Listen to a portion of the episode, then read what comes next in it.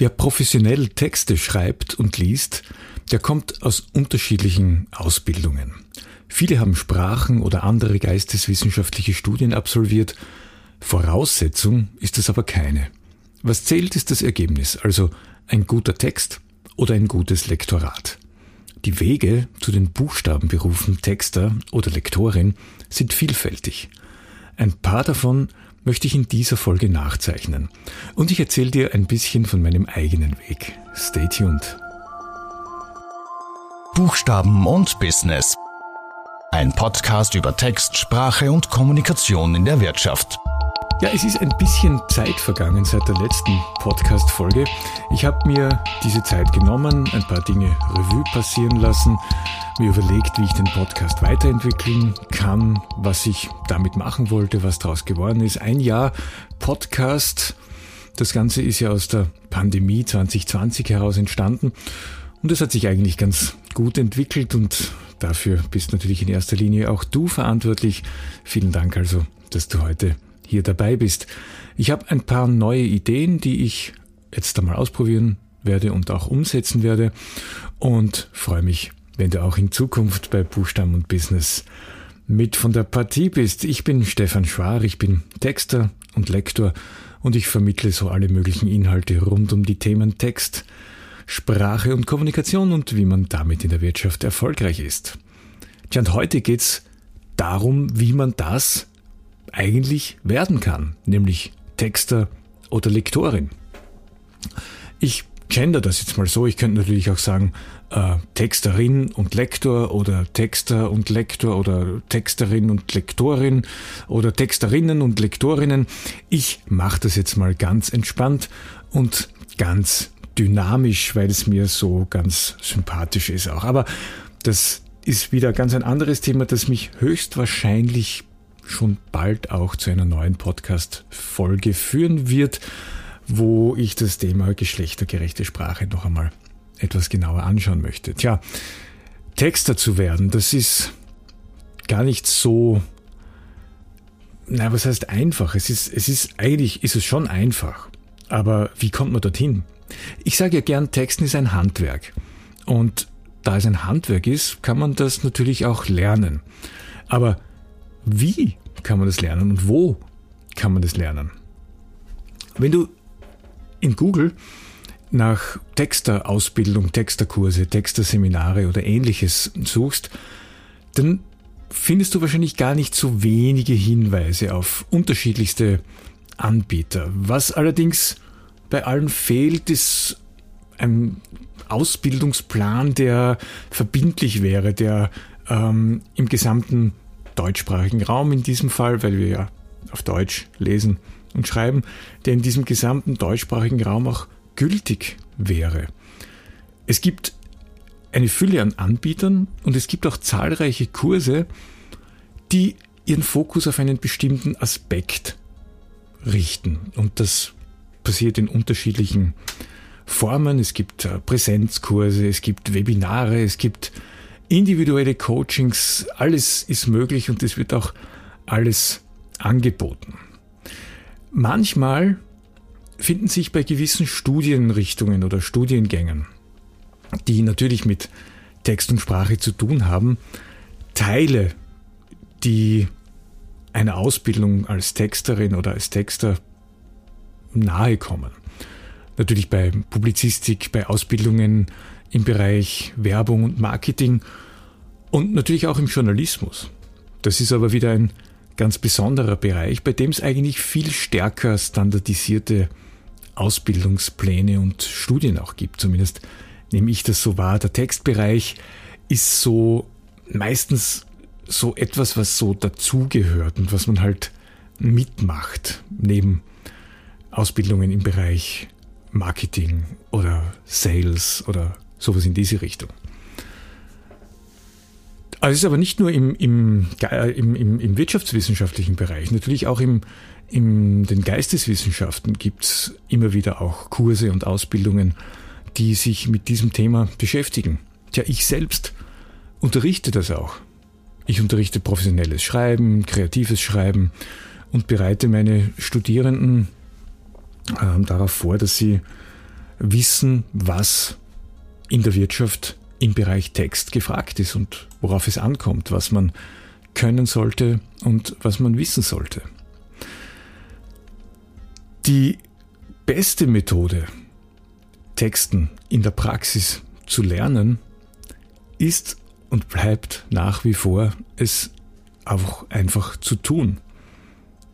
Siehe Handwerk, Learning by Doing. Wer also Texterin oder Texter werden möchte und äh, das Talent dafür hat, denn ein bisschen Talent gehört schon auch dazu. Äh, allerdings, die meisten, die Texter oder Texterin werden wollen, haben in der Regel auch ein gewisses Talent dafür. Und tun kann man das am besten dort, wo Texte professionell geschrieben werden. Zum Beispiel in Agenturen, in Werbeagenturen oder auch in äh, PR-Agenturen.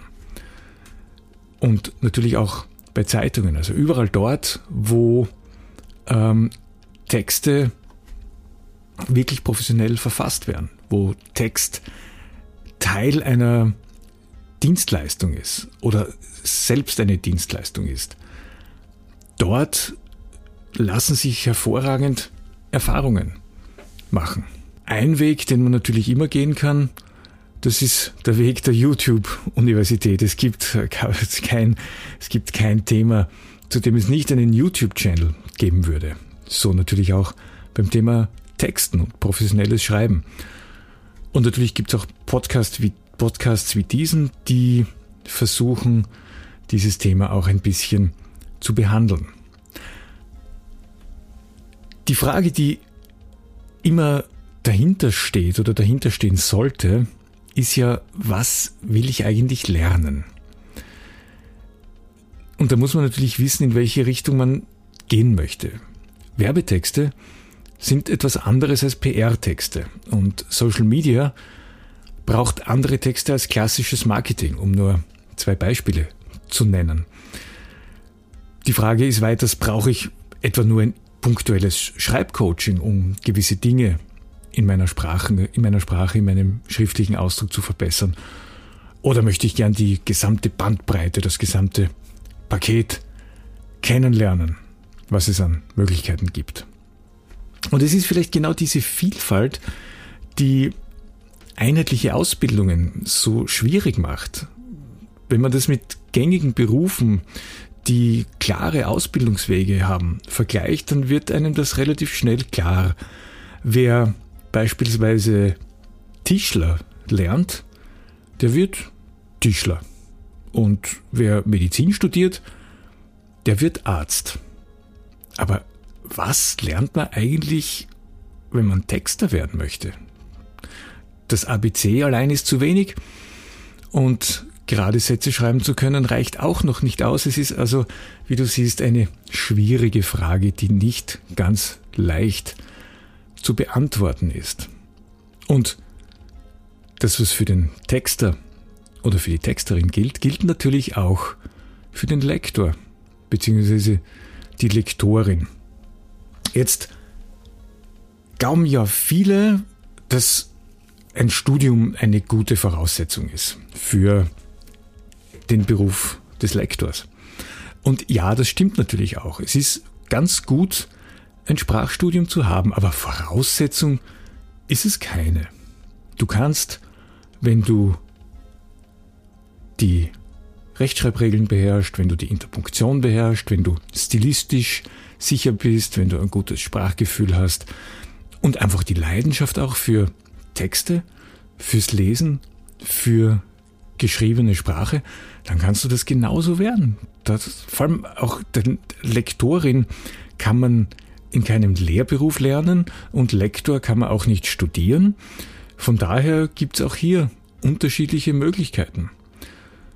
Studien, ja, ich habe schon erwähnt, natürlich Sprachstudien sind kein schlechter Start in diesem Beruf. Aber es gibt ja auch Fachlektoren, Medizinverlage, technische Verlage und äh, Wissenschaftslektorat ist generell ein eigenes Thema. Und da rutschen dann ja auch viele vielleicht hinein, die äh, neben dem Studium anfangen mit Bachelorarbeiten, äh, also mit der Korrektur von Bachelorarbeiten, von Masterarbeiten und dergleichen mehr. Und das ist super, aber es ist oft im Kontext der, der Wirtschaft, wenn man Werbelektorat machen möchte, ähm, da gibt's wiederum ganz andere Anforderungen. Da geht es nicht nur um die akademischen Dinge wie Zitiertechnik und so weiter. Es gibt da auch gewisse persönliche Voraussetzungen, die nicht unwichtig sind, wie dass man mit Stress gut umgehen kann und dass man diese Leistung schnell abrufen kann, diese Lektoratsleistung in, in kürzester Zeit. Und das sind natürlich dann auch noch Dinge, die von diesem rein wissenschaftlichen Lektorat ein bisschen wegführen. Was aber für alle gilt, ist, dass die Übung den Meister oder die Meisterin macht.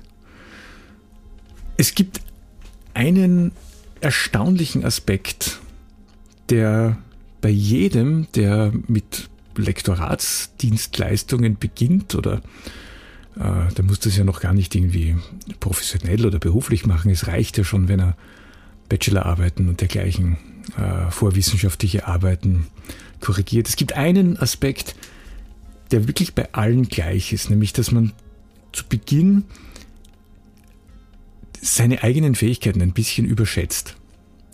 Man glaubt, dass man natürlich gut rechtschreiben kann und man kann es ja aber auch, aber die ganzen Finessen und Feinheiten und Abgründe, die sich dahinter verbergen, die hat man so im Detail vielleicht noch nicht kennengelernt. Und das ist ein, eine Erkenntnis, die ein bisschen schmerzhaft sein kann.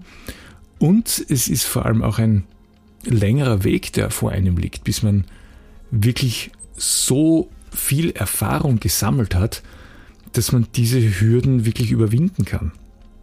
Und das geht nur über Übung. Völlig egal, ob du jetzt was studiert hast oder nicht, es geht wirklich nur ums Üben, ums tägliche Üben. Das schärft den Blick, das schärft die Konzentration, das bringt natürlich auch Erfahrung, die du sammelst und dann in deiner Arbeit weitergeben kannst. Also Übung ist eines der wirklich unerlässlichen äh, Dinge, die man für den Beruf der Lektorin oder des Lektors braucht. Tja, ich selbst habe auch einen ähnlichen Weg eingeschlagen, wie hier ein bisschen skizziert. Ähm, Lesen und Schreiben, das ist mir eigentlich immer sehr leicht gefallen.